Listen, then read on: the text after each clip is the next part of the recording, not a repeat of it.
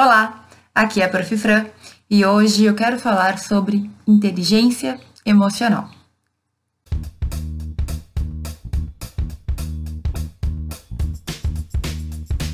Se tu já viu algum dos meus outros vídeos, talvez tu tenha percebido que eu gosto de tratar de temas sobre a faculdade de direito, mas que nem sempre versam sobre direito.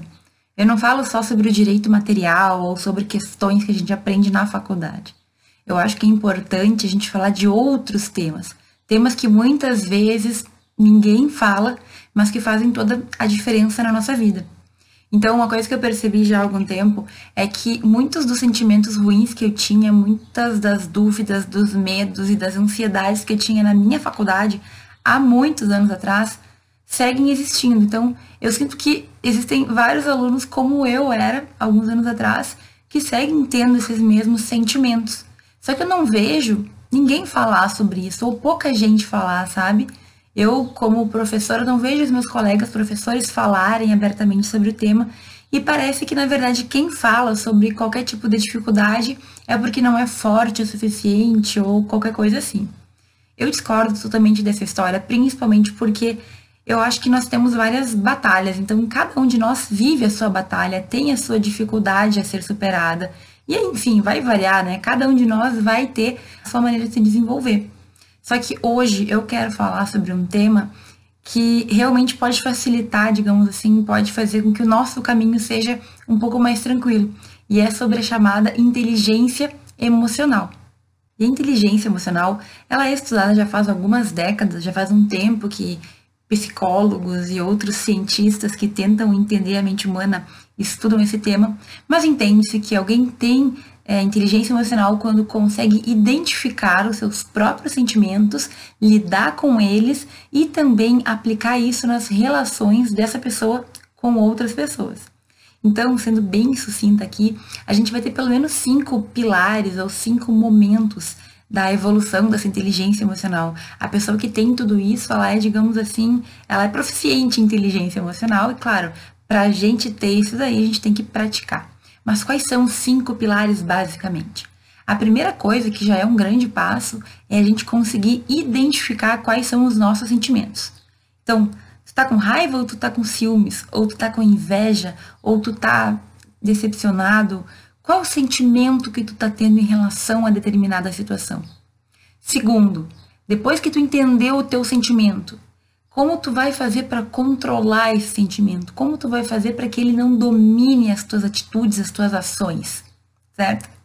Terceiro, sabendo dos seus sentimentos, controlando eles, como tu vai fazer para manter o ânimo, né? Para não deixar a peteca cair, ou seja, ah, eu sei que eu tô triste, que eu tô decepcionada, que eu tô infeliz ou que eu tô feliz, mas eu não posso deixar que isso me abale. Como que eu faço para conhecendo os sentimentos e lidando com eles, eu não perca o foco, não perca a motivação. Quarto, esse para mim é genial, é tu conseguir perceber os sentimentos nas outras pessoas. Ter empatia é tu conseguir entender por que momento aquela pessoa está passando, o que está acontecendo com ela e por que, que ela está dando aquela resposta. E cinco, controlando os teus sentimentos, tendo, sabendo quais são, controlando os teus sentimentos, mantendo a tua motivação, entendendo o outro, por fim, tu ainda pode usar tudo isso, porque tu entende de ti mesmo tu entende do outro, para melhorar a tua relação com aquela pessoa ou as pessoas que tu tiver relações frequentes. Gente, eu tô sendo bem sucinta aqui, mas a inteligência emocional é tu saber o quanto as tuas ações vão impactar perante as outras pessoas e principalmente perante tu mesmo o quanto é o momento ou não de tomar uma atitude, o quanto tu tá fazendo o que tu tá fazendo em razão do sentimento que tu tá vivendo, que talvez não seja efetivamente o que tu pensa, o que tu quer. Então, é basicamente a gente aprender a não tomar decisões irracionais, é a gente aprender a controlar a raiva, o calor da hora, né, para não fazer algo que a gente vá se arrepender depois. Esse tipo de inteligência é, a gente tem que adquirir, né? Mas ela é bastante complexa, ela vai muito além da nossa inteligência de leitura de livro, inteligência de, enfim, saber conteúdos. Aqui a gente vai saber lidar com as nossas emoções. E provavelmente até aqui já deve ter me escutado falar que é uma parte muito importante da nossa vida a gente mesmo, né? Que a gente estar bem consigo mesmo é algo que vai fazer com que a nossa vida seja mais fácil ou mais difícil. E ainda que tu esteja na faculdade de direito, certo? Que muitas vezes a gente não fala de emoções, é importante que tu tenha isso claro, até para o teu caminho ser mais tranquilo. Bom, até aqui eu falei de questões teóricas, mas eu quero te trazer um exemplo prático que eu acho que vai deixar tudo bem claro sobre inteligência emocional e sobre como ela pode influenciar nas nossas vidas. E eu vou te contar um exemplo que eu li num livro que eu comprei há 10 anos atrás e que foi, digamos assim, um dos best-sellers sobre inteligência emocional. O escritor, o autor desse livro, Daniel Goleman, ele é conhecido por ser um dos primeiros, digamos, pesquisadores, né, que tratou sobre inteligência emocional. E esse exemplo ele ficou guardado na minha mente de uma forma que eu, assim, seguido me lembro desse exemplo. Foi justamente entre vários exemplos que o livro traz aquele que grudou que nem chiclete. E ele conta o seguinte: existia um assaltante, né, um assaltante de apartamentos luxuosos em Nova York, que decidiu fazer o seu último assalto lá no ano de 1963, se não me engano, se eu não tô maluca. E ele decidiu que ia ser o último assalto dele, porque ele ia mudar de vida, porque ele tava, acho que, arrumando uma namorada, ia ter um filho, alguma coisa na vida pessoal dele estava acontecendo, que ele decidiu que ele não ia mais assaltar, ia ser o último assalto. E aí ele escolheu um apartamento em Nova York, luxuoso, né, bonito, de gente rica, achando que não ia ter ninguém, e entrou, né? Começou lá a realizar o seu assalto. Uma das moradoras, no entanto, estava no apartamento.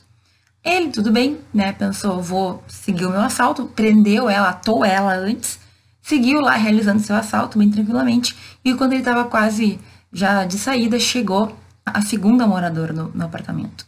Nesse momento, ele mais uma vez começou a atar a segunda moradora, né? então uma já estava atada lá algumas horas aguardando ele finalizar o seu assalto e a outra acabando de chegar já estava sendo imobilizada também pelo, pelo ladrão até que nesse momento, assim, já quase terminando toda a situação, a primeira moça, a primeira moradora que estava atada, resolveu falar com, com o bandido.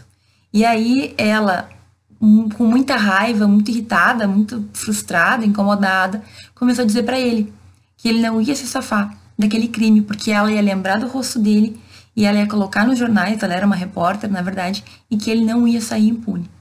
E sabe o que aconteceu nesse caso?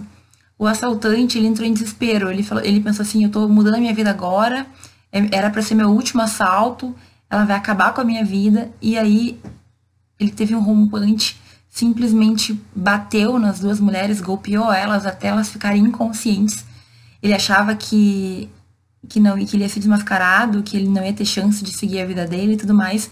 E nesse mesmo intuito, assim, nessa mesma é, nesse mesmo desespero entre aspas, nessa, nesse momento de desespero que ele teve, ele acabou matando as duas mulheres a facadas. Elas estavam inconscientes, mas, enfim, duas mortes. Ele foi pego, foi preso, enfim, acho que talvez até hoje ainda cumpra, não sei. É, não, deve, já deve ter sido solto, né? Porque o seu crime foi em 60 e poucos. Mas, enfim, ele cumpriu a pena e muitos anos depois ele foi questionado sobre o que tinha acontecido. E ele basicamente disse que ele já estava indo embora quando a mulher começou a fazer as ameaças e ele acabou perdendo o controle e cometeu tudo aquilo que ele não queria ter cometido. Então, assim, a gente pode pensar em dois pontos, né? Primeiro, óbvio que o culpado da situação é o assassino, é o ladrão que foi lá para assaltar e acabou perdendo o controle em razão, né, de ter matado duas pessoas. Não, eu não quero discutir isso, não tem discussão. Mas e aí? Será que se a vítima, mesmo sendo vítima, mesmo não tendo culpa e, estar sofrendo uma injustiça, tivesse ficado quieta, calada, será que ela não poderia estar viva até hoje? Ele já estava saindo, ele já estava terminando o seu assalto. Será que ela realmente precisava externalizar aquele ódio e aquela raiva, e todos aqueles sentimentos ruins que ela estava tendo naquele momento ali Será que se ela tivesse ficado quieta, ela não teria tido uma resolução muito melhor? A gente não sabe, né?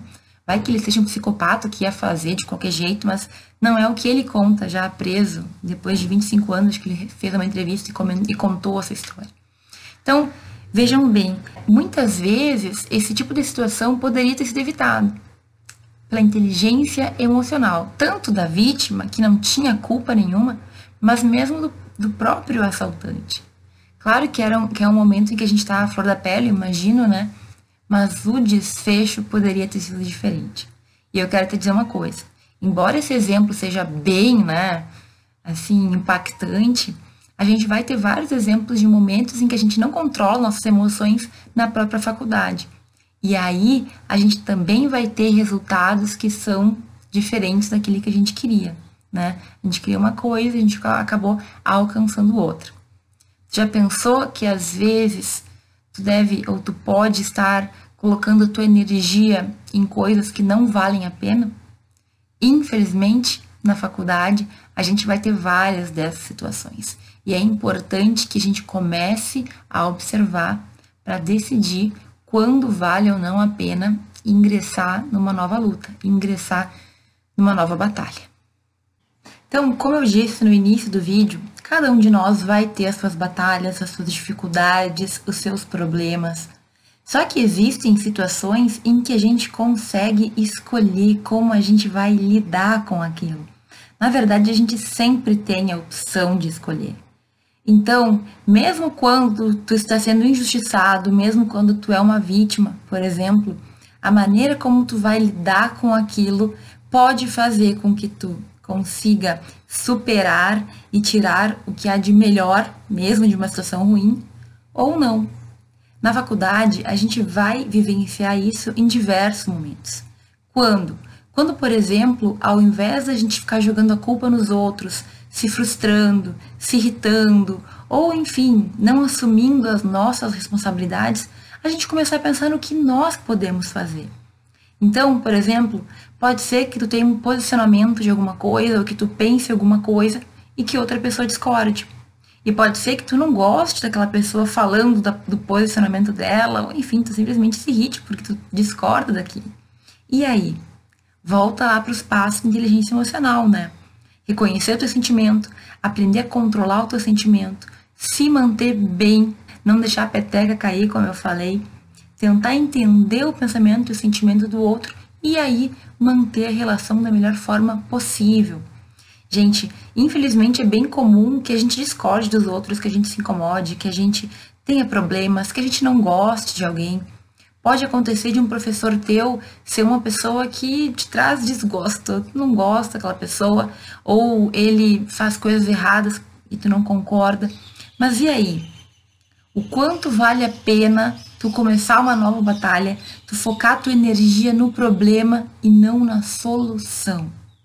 Às vezes vão acontecer coisas horríveis com a gente, assim, que vão variar do 0 ao 80, né? De situações pequenas até situações que nos marcam para a vida inteira. Mas a gente tem que aprender a lidar com isso. E a inteligência emocional fala justamente disso aí a gente aprender a lidar com os nossos sentimentos, a gente controlar os nossos sentimentos e a gente começar a entender o sentimento do outro também, para poder lidar melhor com aquela situação. Então, o resumo é: o quanto vale a pena tu investir a tua energia, o teu foco e, enfim, a tua vida em questões que muitas vezes tu não tem o poder para mudar. Eu sei que é muito delicado a gente falar isso porque nós escolhemos as nossas batalhas. Mas, às vezes, por mais justa que seja uma batalha, ela só vai te trazer, assim, gasto de energia, tristeza, frustração. E aí? E aí que a gente só pega uma batalha quando a gente tem opção, quando a gente está forte o suficiente para lutar, quando a gente sabe que a gente tem condições de vencer. Caso contrário, a gente tem que analisar o quanto a gente não então tem que esperar um pouco, esperar o nosso sentimento mudar, ou a raiva baixar, ou a decepção sair, enfim, para tomar uma decisão. Talvez tu já saiba o que tu quer fazer. Mas se tu ainda não souber, se tu sentir, se tu, o primeiro passo para mim já é muito bom. Se tu conseguir entender os sentimentos que tu tá tendo, tu já vai estar na frente de muita gente, porque a maioria de nós não consegue. A gente não consegue perceber quando a gente está agindo em nome da raiva, quando a gente está agindo em nome do, do nojo, em nome do, da frustração, em nome de uma decepção que a gente sofreu. Se tu já consegue identificar, nossa, parabéns. Os outros passos vão vir com o tempo. Mas o que eu quero te dizer é, Eu recebo com frequência alunos que me pedem ajuda para situações que eles vivenciam. Então, no dia a dia, tem que fazer trabalho em grupo e aquilo se transforma num monstro. Tem um professor que faz isso e faz aquilo e tudo errado e não é bom o suficiente. Tem um parente, uma mãe, um pai, tio, a tia, primo, namorada, a namorada, que cobram demais ou que colocam aquele aluno para baixo. E aí, na maioria das vezes, eu tendo dizer assim, tá, mas e aí? O quanto essa situação vai importar para ti daqui a cinco anos? Se for relevante, aí eu digo, bom, então talvez tu tenha que pensar realmente em encarar essa batalha nova. Mas e se não for? E se for uma situação que daqui a um mês tu não vai mais nem lembrar que aconteceu? Será que vale a pena a gente desperdiçar nossa energia, nossa força de vontade, a gente mesmo em situações assim? Na faculdade pode acontecer a qualquer momento. Tu foi mal numa prova e aí tu vai colocar culpa ou vai descontar em outras pessoas, vai descontar no colega, vai colocar culpa no colega, vai colocar culpa no professor, vai ser malvado ou vai descontar tua raiva com tua família. A gente tem que saber separar. A gente tem que entender os nossos sentimentos. Isso a gente só vai conseguir fazer com a prática. Mas o primeiro passo é a gente começar a se observar. Como tu lida? Como tu reage? Eu, por exemplo, sei que quando eu recebo uma crítica dura, eu preciso dar um tempo para aquilo ser, digamos assim, absorvido pelo meu corpo, né? Pela minha mente. Sou virginiana, né? Me criticar é difícil. Mas eu já aprendi como que eu funciono. E assim, as críticas me fazem melhor. Então, racionalmente, eu sei que é importante para mim. Agora, sabendo como eu funciono, eu vou tentando aos poucos melhorar essa minha reação. Então, se alguns anos atrás uma crítica me destruía, me deixava mal por uma semana, hoje eu posso dizer que eu recebo, que eu reflito e que logo logo eu já estou ali, já entendi qual foi a situação e já estou tentando recuperar melhorar, modificar aquilo que talvez não tenha sido bom. Mas e aí? E aí que na vida a gente vai ter várias opções, né? várias chances de colocar em prática esse conhecimento. E é só na, no campo de batalha, só na vida, na prática, que a gente vai conseguir ver como a gente se sai. Eu espero que nenhum de nós tenha que passar pela situação que a mulher passou lá, de não controlar a raiva perante o assaltante e acabar sofrendo as consequências. Deus nos livre, né? Mas saiba que várias pequenas situações vão aparecer e cada uma delas é uma chance que tu tem de melhorar, de testar a tua inteligência emocional, de controlar as tuas emoções e pensar, digamos, até mais friamente no que tu vai falar, no que tu vai fazer e, enfim, como tu vai lidar com aquela situação. Por que, que é importante a gente falar isso para um estudante de direito? Porque a nossa vida vai ser lidar com situações estressantes. A nossa vida vai ser, infelizmente, lidar com problemas das outras pessoas.